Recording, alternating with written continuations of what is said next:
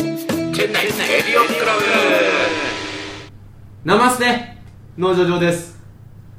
ワナカム DJK ですわらかむハッシーですはいこの番組は南インドのチェン内在住でラーメン屋そして日本では構成作家の農場上と DJK そしてハッシーがチェン内やインドの情報をポッドキャストなどで配信していくインド初の日本語ラジオ番組ですはいはい、おかげさまで涼しくなりましたねあ本当ですねんああそうですね、まあ、今日もね途中雨降ったりとかして、雨季そうそう雨季突入記念おめでとうございますおめでとうございますまたこれあれですよ洪水とかなんか災害がまあそうですあるね季節例に年こなっのて時き期までしすたよよねはいいやそうそううだから忘年会が近づくとそうイベントっていうかねチェンナイのアクシデントは去年多かったですからねそううですね大体忘年会終わりでこのなんかサイクロンがそうサイクロン来てたから忘年会開催危ういだったりとかそう一昨年は忘年会終わりの日から雨降り始めた雨降り始めて洪水になったりとかもう一個あったのがあのジャヤリータが死に州ました知事は亡くなった亡くなったあれは忘年会の次の日次の日っていううんそうそうそうそっうていう月曜日でしたね忘年会の周りでそんなことがあるっていうはいありましたありましという感じで我々2人 DJK を除くハッシーと僕は新人芸そうですよ忘年た会これから忙しくなりますよ景気忙しいですよすでにねいやもうすでにもうあの活動始めてますからね、はいまあ、動画の撮影であったりとか、うん練習もですね、ちょっともうちょろっと始まったりとか、毎週日曜日はもう取られちゃうんじゃないそうですよもう予定埋まってますもんね12月10日まで僕日曜日フルで埋ま ってます3日が本番で10日が打ち上げですそうですよ僕今日5時起きでマハバリに撮影行ってきましたでも K もあれですよね今年は忘年会委員で撮影班から撮影班なんでこれから各班回っていろいそうろあなるほど練習状況を見てはいはいなんか明日も朝早いみたいな噂が来ましたけどもそうですよへえ新人芸以外でも皆さんもうバタバタし始めてますからね、はんはんはんはまんあまあまあちょっとぜねあと1か月ぐらいですか、そうですねまあどうなることやらって感じですけども、うんどうですかちゃんとできてますいろいろ円滑ですか今のとこあろあもう全然今もう滞りなく滞りなくもうもう皆さんあの喧嘩してないですかもううちの班は皆さんやる気満々でおういいですよちゃんと揃ってるんですか何が人数は練習はちゃんと来てますか皆さんあまあでもえっとですね、まあ、ぶっちゃけて言うとまあえっと、まあ、明日からなんですよ全体練習あーなるほどね収録日の次の日 収録日の次の日、はいはい日曜日から、結構いけるはずですよ、まあ、ただあの私は初回練習はですねちょっとあの明日から私バングラディッシュ出張になってましていけないっていうリーダーなのにいけないっていどんうぐらい行きますすごいですはああでなんかえっ、と今後もしかしたら、えー、リーダーを集めた放送なんかをそうでやすねりたいなやりたいですね季節ものねプねランプやりたラいやンりたいしてます、うんはいはいまあ、直前スペシャルみたいな感じでねそうですねちょっと探り探りしながら、んそうんんね、どんなことやるのみたいな話できたらいいですねうはんい、そんな感じでございます、はいはいということでこのラジオでは皆さんからのメールをいつでもお待ちしております、はい本日の放送のご感想だったりいろんな企画があるのであるある話だったり、うんいろいろ送っていただきたいと思います出先はこちらチェンナイレディオクラブアットマーク Gmail.com チェンナイレディオクラブアットマーク Gmail.com ですお待ちしてますおはい待ちしておりますお待ちしてなぜ私が今日ワナッカムから始めなかったかあナマステから始めましたはナマステはヒンディー語ですねはおーはいいはいはい、まあそういう北の方の人の言葉ですよそうですあねー台本忘れてたわけじゃなくてあそういうわけじゃないこんな30何回もやってワナッカム出てこないことないでしょ一回ねあのおまっとさんでしたみたいなやつありましたからねあそうそうやってないいいのそういう話じゃなくて、はいわなナマステって言ったのは、はい今日はなんとグルガオンからゲストの方来ていただいておりますおじゃあブルガオンからってことはリチャードさん以来リチャードさん以来そうすごいですよね三上さんあまあそう三だね上さんリチャードさんで今回はいはいはい3人目のはるばる来ていただきましてついにですついにですよこれはインドのことについて1年間ブログを書き続け月間10万プレビュー10万ワンラックですよワンラックプレビューだったペりージビューじゃなくて ページビューだろページビュー PV って書いて、うんペページビューだろページビューインドのインフルエンサーですおおおはいはいはいカヨリーナさんですあ、こんにちは。はいお願いしますようこそようこそよおろ待ちししておりくおました願いします。やっと来ていただきましたねえはい 交渉に交渉を重ね重ねえ事務所の交渉を重 ね事務所との交渉を重ね、なんとか、そうですねはい、来ていただきまして、はいはいえー、お年はえっとですねちょうど、えっと、今月28になりましたおジ28あうんョーー君の一個上ですね僕の一個上、元年、元年89年生まれです元年生です。あなるほどはい、うーん年 近、年近で、ねは、はいはいなんか、フェイスブックとか見ていて、はいはいたまにこう誰かが「いいね」をしたやつが出てくるじゃないですか、はいはいは、は最初の頃なんか誰だろうこの人みたいないうんなんか割と最近結構インド在住の人が「いいね」するやつ出てくるなと、うんうんカヨリーナあなあんはいはいだはないブログはい出はいてはいて毎日上げてるぞみたいなで心の中でざわざわしておいおうお俺もその時ブログやってたんでライバルだ やってたねこれはお負けてらんないなと思ったらもうなんかもうすぐてかすでに負けてた負けてたのその時点では負けてたんだなまあジョー君のねあの農場農場ははい月一更新だったからね チャ片やロチャロと同じぐらいのペースだあれ片や毎日片や月一っていうね月刊誌ですねね僕は それもチャロと書いてあるの同じ同じぐらい誰読むんだよっていうねまあまあままああまあまそういう感じでねそうですねブログをずっとはいやってらっしゃって、で代名詞ですよね今のところねブログ、うんそうですブロねグよくあのブログ読んでますってまあ声そうかでけすてよねもらうことが増えたんじゃないですか増えました今年1年でやっぱりうんということでですねあのカヨリーナさんにある人からメッセージをおいただいております嬉しいあの以前我々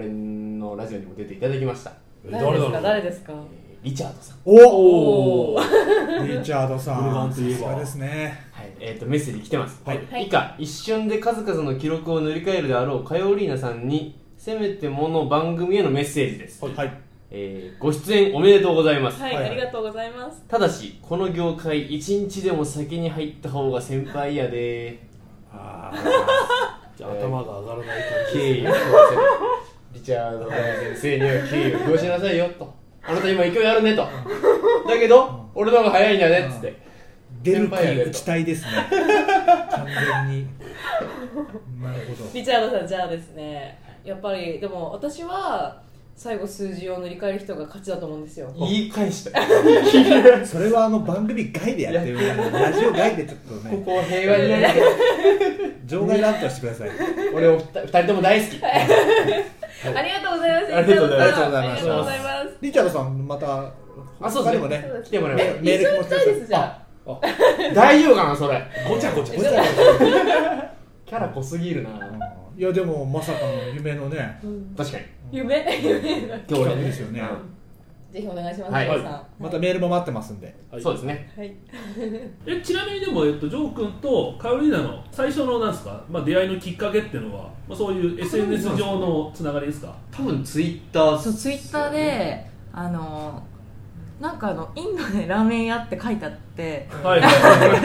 なんかそうああの同世代っぽい人のあのアカウントを見つけたんですよおおはいはいはいそれであこの人もインドにいるんだなって思って、はいはいなるでほこどう見てた時に結構その面白い内容とかが載ってあって、おーまあ、ちょっとこうリツイートとかして、はいはいはいはいはいこうこ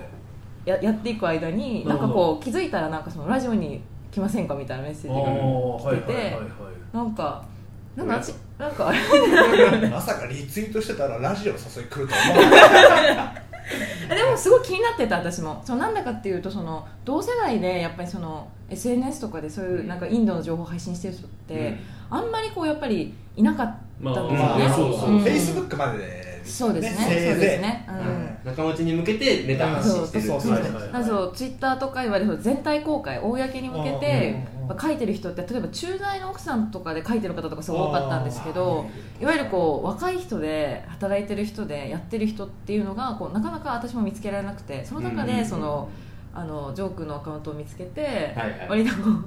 いろいろねなんかこう面白いネタを つぶやいててはいはいはいなはんいはいかすごいアクティブな人なんだなと思っおて今褒められてニヤニヤし てますーおー忙しい本業の中 ねそうですねまあまあまそれでですね知り合ったのあはそうですねうんなるほどだからそういうことでリツイートとかされてあの通知とかに出てくるわけですようんカヨリーナアットインドって書いてあうんるこれだ多分この人あのブログの人だと思ってはいフォローしてフォローしちゃってみたいななるほどで実は昨日初めて会ったんですよそうあラジオそう収な録はいはいが今日で今までずっとそういうやり取りはあったんですけど、うん初めて会ったのが昨日おそうお初めましてでした実は、実はねなるほど 知り合い方が今時だなあ確かに確かうねあんなるほどまあでも僕もあれですねえっとまあ、チェンナイ来る前、まあ、ちょうど、まあ、チェンナイ来て1年ちょっと経ったんですけども、はいはいまあ、その前デリーに1年半ぐらいいまして、にはいはいでやっぱデリー時代の友達がそれなりにいて、うんうんでまあ、フェイスブックとかでもつながったりしてると、うんかなりですねやっぱ共通の友達っていうので、ん2桁ぐらいいる人の中でカヨリーナ出てきて たんで、うんうんうんやっぱインドのあるあるなんですけどはいはいあの会ったことはなくてもあーそういう形でねうん一方的に知ってるっていうケースはかなあり、るあるあるあるあリるチャードさんを筆頭まあ、リチャードさんも含めて ねそリチャードさんうそうかなりまあそれはあるあるですよねだからその中の一人はやっぱりもう、まあ、リチャードさんも含め、まあ、カヨリーナもうんううんん一方的に知ってるっていう、あはりいがとうございます、はいはい相当有名じゃないですか私はあんまりそういう意識がなくてあの多分ねあの昨日それこそ飲み会来てもらって25人ぐらい来たんですかね日はいはい本人の結構まあ若い層うんそうもですねたくさんいてうんうんであのブログのカヨリーナさんですよみたいな話してああみたいになってますからね大体の人がおーああのブログの人かみたいなはいはいだ大体だからあみんなアキベイ知ってるぐらいの感じでアキベイかカヨリーナかみたうんいやいやいいやそんなんないどこが接点 だよこれ個人名義でラーメン屋が伏せるんだよそこな負けたくないはいおー個人名義はいはいはいいやでもすごく嬉しいです皆さんにこう、読んでいただいてちなんでブログ書こうと思ったんですかそれ日本でもやってたんですかいや日本では特にやってなかったんですけどもともとですね私あの人材紹介会社のミライストっていう会社に所属してるんですよ、はい今なんで本業はその人材の紹介をしていて、まあ、その人材紹介ということはまずインドで働く日本人を増やすっていうのがまあミッションなんですけど、その時にやっぱそのインドの情報ってまだまだないじゃないですかでやっぱそのあとやっぱその一個人がこう発信するとよりその普通のオフィシャルの情報よりもこう信頼度とかも高く持ってもらえるかななとる思ほってどなるほどなるほそれであの、まあ、せっかく来たしあのブログ始めてみようかなっていうのがきっかけですねあーそれであの、うんとりあえず渡航して2日目ぐらいからどうんスタートしすげえて決断とりあえず毎日やってみようかなっていうのでえじゃあもう日本ではやったことがなかった日本ではそういうそうですねやったことなかったですねそういうのは、うんすごいですね日本では何してたんですか日本では結構いろんな仕事をしてたんですけどへえ最初はあの保健師っていう仕事をやってたんですよ区役所で保私健師あの看護師免許を持っていてなるほどそのいわゆる区役所へでそのあの保険相談とかうつ相談とうかん健康診断とかの指導をやってましたおえーそれを2年ぐらいやってその次にあの出版のあの企画のおーあのコンサルティングっていうのをやっててなんだなんだなんかそれはその出版社に売り込む企画を面白くブラッシュアップしあーてなるほどあの編集者に、えっとまあ、売り込むっていう仕事うを、んまあ、ちょっとや、まあ、それのお手伝いみたいなのをやっててはいはいその後に、えっと、教育のお仕事に移って予備校のなんかこうマネージャーとかあと広報とかなんかそういうのいろいろやってたんですようん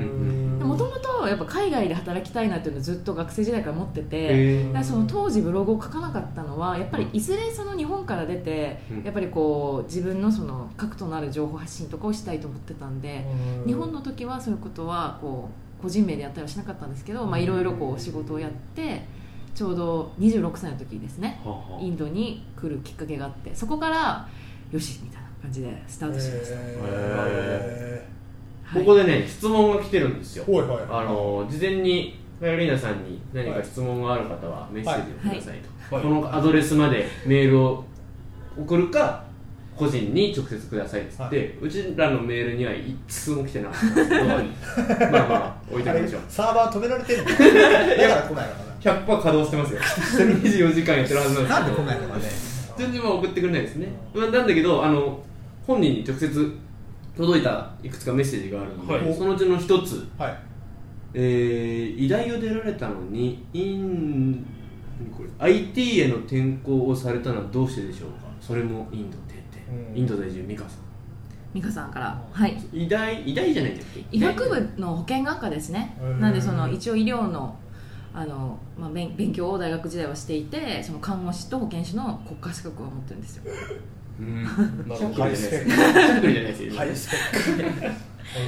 なんでやっぱりその例えば結構みんなその大学で学部どこだったんですかみたいな話するじゃないですか飲み会とかでも、そうなんか一応学部は医学部なんですけどすごいあの全然今医療の仕事してないんでああなんか、まあ、一応医療の保険ですみたいな感じにはなりますよね、まあ、でもちょっと納得したのはさこっち来る前までにそういう仕事は一回したっていうそうですねそうですよねそうですね、ううんんうん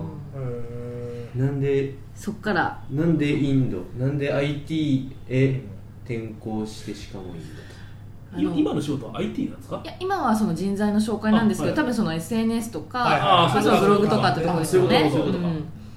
もともと学生時代ってあんまりそのなんていうのかな自分の意思とかってそんな強くなくて、うんその医療の仕事とかを勧められたのを親から勧められたんですようんでやっぱそのお母さんとかあ家族が結構公務員をしあの出身で、まうあ、んそそあのー結構その行政の仕事とかにすごくあの、まあ、従事したらいいんじゃないかっていう、まあ、話とかもあって、ドまあ、当時はその医療の仕事をっていうことで、まあ、私もまあ保健学を選んだんですけどあの実習とかをしてみて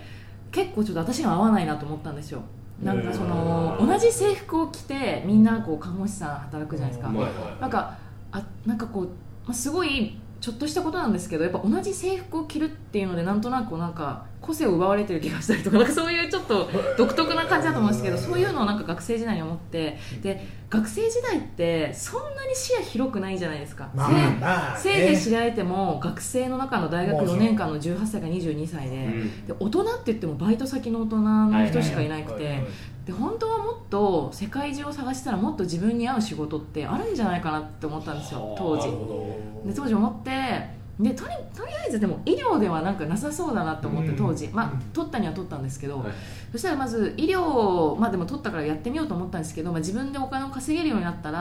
まあ、ちょっといろいろチャレンジして、まあ、自分に合いそうなものを探したいなっていうのは実は学生のこところ時から思っていて、まあ、実際にやっぱ2年間働いて、まあ、実際にいい経験もできたんですけどやっぱりそのじゃあ人生その残り40年50年を医療一本で行くかってなるともうちょっとなんか可能性なんかあるんじゃないかなって思っうんてそれはなんか自分に自信があったとかじゃなくてあまりに自分が世界世の中知らなすぎるからだからまあちょっと変えてみようかなっていうので今いろいろやってみて、まあ、今インドに来て。たまたま今そのブログとかが今すごい自分はフィットしていてやっぱりでもあの一つ、まあ、自分としてはすごいやりやりがいに巡り合えたなと思うんですけど、まあ、そういった感じですかねあの医療からいわゆるその、うんまあ、IT というかそっちに、まあ、ソーシャルメディアそうですすねうんに、まあ、移ったと、んでもそれ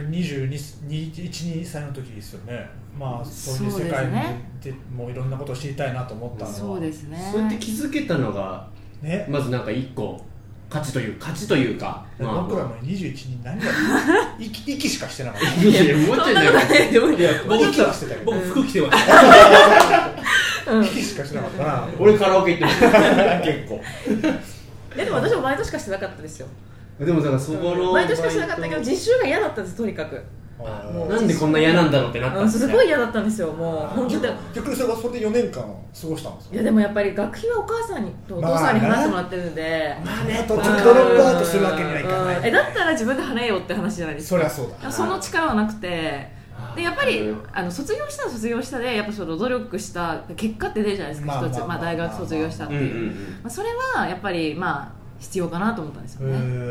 まあでも最初の1年間は結構でもあの進路相談とかしてましたね確かにあの大学辞めようかなとか思ってました嫌すぎへー嫌すぎうんてそんなに嫌なのいやそう嫌だっただからなんかこうやあそれで私はなんかそのやっぱ自分がやりたくないことを人生でやることってこんなに辛いんだなっていうのはやっぱ4年間で思ったんですよだからもうやめやれやりたくないと思ったらすぐやめますねあもう無駄なんでそのだって18から22ってすごいいい時間じゃないですかうんーまあまあまあもうもうちょっとねなんかこうコンパとかいけたのかなとかも思ういますよねちょいなんかね もうちょそういもうちょっとそう動けたんじゃないかかうんあの実習さえなければって思うことは、まあ、今は言いますよ当時は絶対に言わなかったですけどやっぱりそれはお金を出してもらって行ってるわけだから、ね行かせていただいてるというそうだからそこでやっぱ文句っていうのはね ないですけど、うん今思うとなんかあの時経済学部に行ってればとかあーっていうのは花の学生そうそ生う活花だったからうんだって高校生の時より勉強してましたもん大学生の時おーえーやっぱ医療だったんで北大医学部っつったらねとんでもねえキャンパスからあ校門からキャンパスまで1キロある ってよくしてますね有名ですよと何でセグウェイとかでどうするんですかせなんかバスが通っててそうそうそうバスが通って ましたもうちょっと下げればよかったあっちからが遠いよねあでもそうやって知ってくださってて嬉しいですすごうく、 うんんそんな感じですねねそれでそれもなインドといいあのインド在住美香さんなんでインドなんですかとでもどうしてインドを選んだんですかっていうオグレディオさんからの質問もあるんですありがとうございまわすざわざこうやっぱり嫌なことがあったやや嫌なことはやりたくないでまあいろいろ変でですけど今結果的にインドにいるわけじゃないですか、はいそれはなんなどうしてインドだったのかなっていうえっとですね、もともと、あのーまあ、海外で働きたいと思ってたんですけどそのまあ働きたいと思ってたきっかけが、まあ、そのよくあのなんだろうな途上国のこう貧困問題とうんか社会貢献とか,、なんかそういうのをやりたいなってこう思ってたんですよ漠然とようんく NGO とかうん国連とかあるじゃないですか、うんまあ、そういうのをこう本当に漠然と描いていて、まあ、そのために、まあ、どうしたらいけるのかなっていうのを考えていたんですけど、うんまあ、当時最初はその保健師の資格を取ったので、まあ、例えば協力隊とかで行けるかなとか。まあ、あとはその民間企業に移ったからじゃあ例えば駐在員で行くとか、うんまあ、事業の立ち上げで行くとかいろいろありますよねなんかそういうのを探っててでも結局やっぱりそのなかなか見つけられなかったんですようん方法が見つけられなくて、まあ、じゃあもう自分で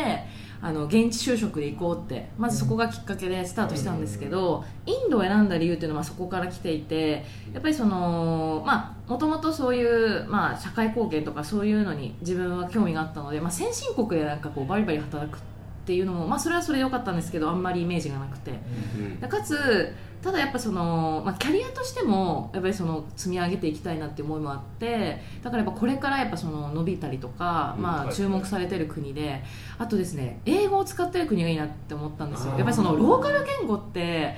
えば日本語も使えないですか日本以外で、うんまあまあだからまあ正直例えばタイ語とかベトナム語ってやっぱりそれ以上広がらないなって、まあ、それは自分の母国語を持って思うんですけど、はいはいだからまあ英語圏がいいなと思って、うんまあ、そういう、まあ、自分のそういう、まあ、やってみたいとか興味関心のある分野に一番こうフィットするフィールドというか国ってどこかなって選んでった時に、 なんか最後に残ったんですよインドが。確か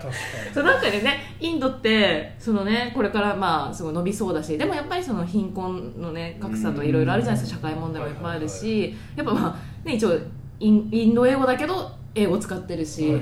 あじゃあもうもうここ以外ないかなと思ってなんかそこまであのすごいなんだろうなインド好きでとかっていうよりかは、まあ、消去法でやってったらなんかい一個一個残ったみたいな、でかい国 でかい国まあでもすごいあそれでまあじゃあインドかなっていうことで選びました、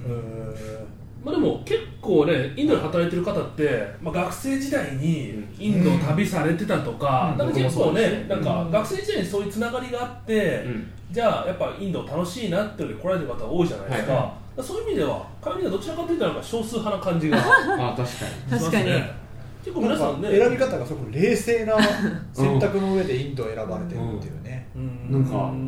でもえインドのイメージってでもあありましたよねインド車そうインドのイメージはやっぱすごい悪いじゃないですか日本でうんうんやっぱりその、まあ良くはないですよねんだろうあの、まあ、犯罪が多いとか、うん性犯罪多いとか、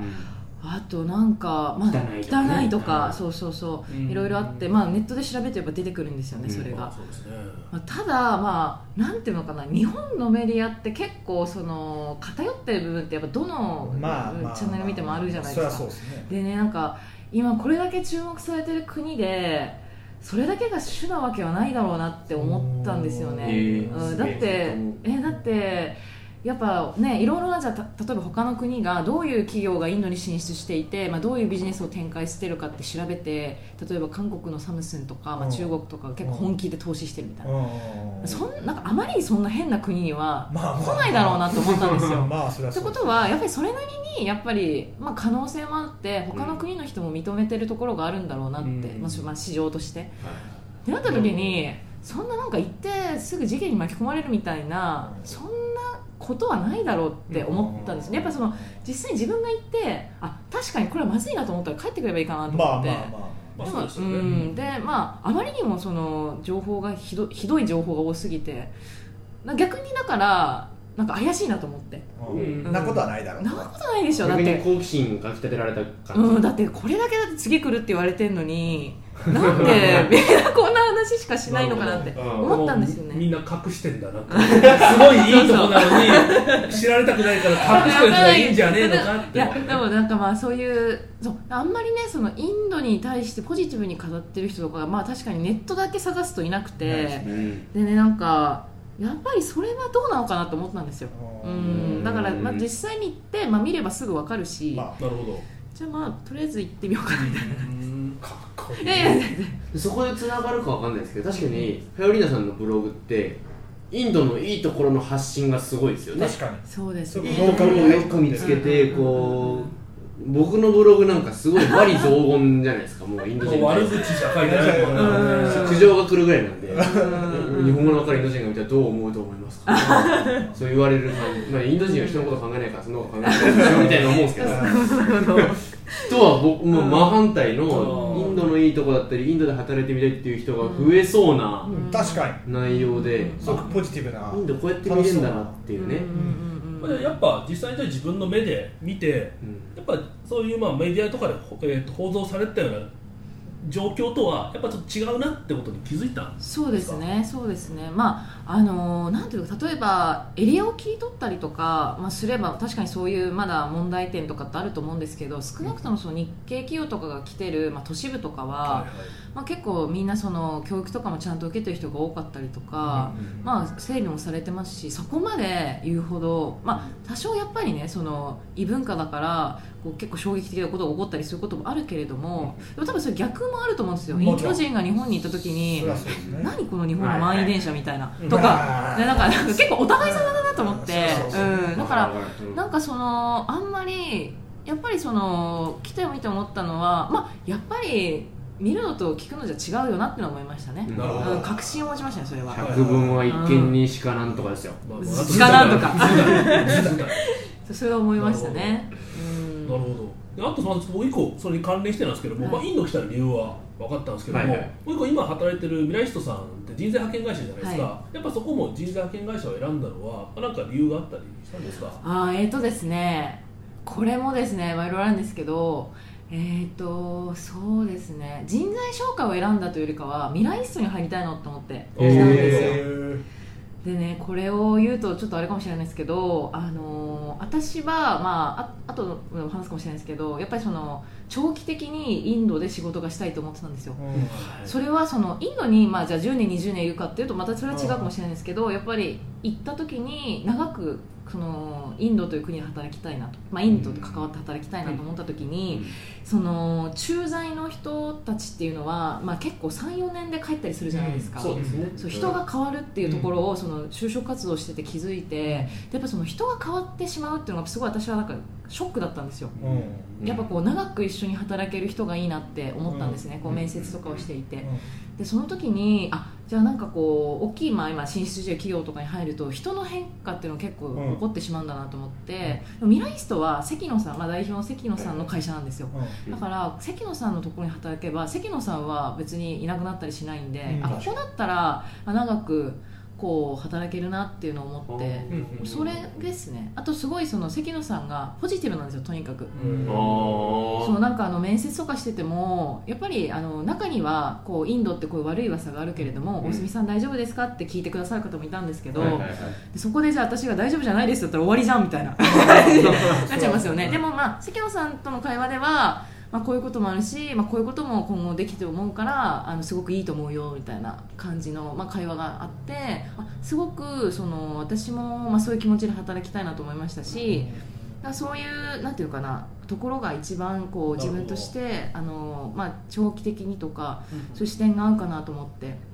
でですね、まあ、人材の経験っていうのは正直日本ではなかったんですけれどもあの、まあ、自分自身がその結構転職をしてきてですねやっぱその若い人が転職する気持ちとか海外で働きたくてもなかなかその一歩踏み出せない気持ちとかもすごく分かるんですよ、まあ、自分もだから何度も転職してしまってようやく26で来れたんですけどやっぱりその24とかの時はすごくなんか今私日本でこうやってやってて大丈夫なのかなと思うこととかもすごくあって。からそういうのをやっぱりその多分私はこの会社で、まあ、一番お手伝いができるかなと思って、まあ、もちろんその他の会社でも活かせる部分もあるかなと思ったんですけど、まあ、一番ミライストがこう自分がやりたいことに近いかなと思っへて、ーまあ、でもその当時はまだブログやるって決めてなかったんで、まあ、それでもまだその具現化できてない部分っていっぱいあったんですけど、まあ、一番いいかなと思って選びましたねなるほ大丈夫ですかね私ちゃんと話せてます大丈夫いやもちろん完璧です完璧 ちょっともう時間も時間なんで最後に1個だけ聞いていいですかはいえっ、とチェン内在住フットボーラーさんはいインドの一番好きなところを教えてくださいちょっと一言で一言でというかインドの一番好きなところまあ難しいと思いますけどインドの一番好きなところあでもなんか自分らしく入れるところ、うあん、あけいやいやこれチェン内いいね話だ全然ないいやでもねこうなんか思ったんですけど私あんな自由なブログって多分日本にいたら書けないんですようん自分今ブログ書いてて思うんですけど、例えばこう例えばねあの自分でもねこう現場とかに行ってセルフィーとか撮って私ここにいますみたいな写真を撮るんですけど、うんあれって日本だと結構恥ずかしいんですよ、確かに確かに周りのね日本人にに見られてなんかこう決め顔とかして撮ったりしてた らねちょっとなんだこいつってなるじゃないですかアイドルじゃねえそかうそうそうらっていうねアイドルじゃないのかって、うん自分が一番分かってるんですそれでもねなんかここにいるとなんかそういう、まあ、読者の人も多分まあお世辞もってね、まあ、よかったよって言ってくれるし、はいはいはいまあ、そういうのも含めでもでも、まあ、伝えたいこととかも一番こう自由に、でやっぱ良くも悪くも自分ひ一人でしか書いてないから制限もないじゃないですか、うんだからそういうところが一番すごくやっぱ日本にいた時の自分よりなんかすごい自分らしいなって思ってそこはすごくあのやっぱ来てよかったなと思いますよりカヨリーナらしさがインドで出せるとなるほやっぱ日本にいる人なんか気になりません周りのどめちゃがくちゃ気になる気になりますよねそうそうだからこっちって基本周り全員インド人だから、うん自分がそのマジョリティ人ですか、まあまあだから自分がなんかね変でも別に周り気にしないじゃないですかどあそうですね結局やっぱ我々のこのラジオもチェン内だからこんなの東京で言ったらかなり痛いやつだ東京レディオクラブねできんいできんやできないですよねそうそうそ うそう本当そうなんですようん私日本に行った頃からあんなことやってないですよ できない、ねうん、だからそこがすごいやっぱインドに来てよかったなと思いました、いい話ですねはいうん僕らもね自分らしく頑張っていきましょ痛ういですねはいまとめ方下手だなということで今週はこの辺ですありがとうございましたありがとうございますはいこんな時間なのでまた来週再来週も来てもらいますお、はいなんかすいません、とわかんないとそういうとこ来週もじゃああと二回ぐらいですブねルガーも来ていただけるわけですよ。本当にありがとうございます。今日は一旦解散しますはいはい秋めで飯を食ってそうですね解散していただきたいと解散していただきたいと思いますはいまあそんな感じです、はいということでまた来週ですはい、はいありがとうさようならさようならさようなら